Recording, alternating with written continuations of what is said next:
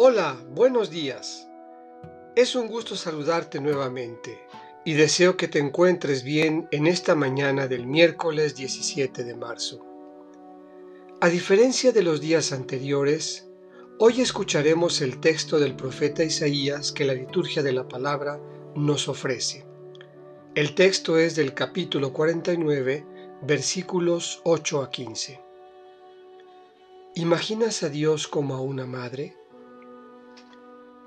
Del libro del profeta Isaías. Esto dice el Señor.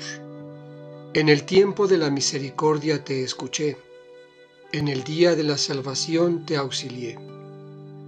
Yo te formé y te he destinado para que seas alianza del pueblo, para restaurar la tierra, para volver a ocupar los hogares destruidos, para decir a los prisioneros salgan y a los que están en tinieblas vengan a la luz.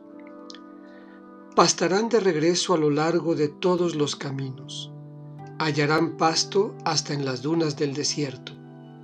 No sufrirán hambre ni sed, no los afligirá el sol ni el calor, porque el que tiene piedad de ellos los conducirá a los manantiales.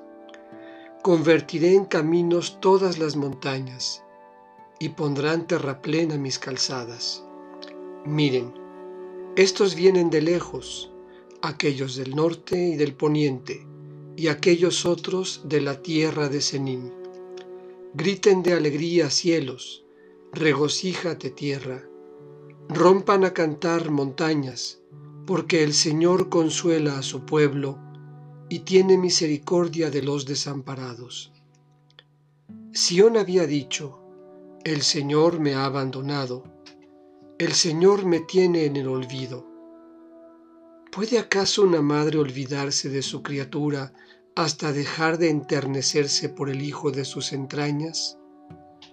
Aunque hubiera una madre que se olvidara, yo nunca me olvidaré de ti, dice el Señor Todopoderoso. Esta es palabra de Dios. Una mano materna es una mano que sostiene, acoge, consuela y acaricia. La mirada de una madre mira y conoce lo más profundo del corazón de sus hijos.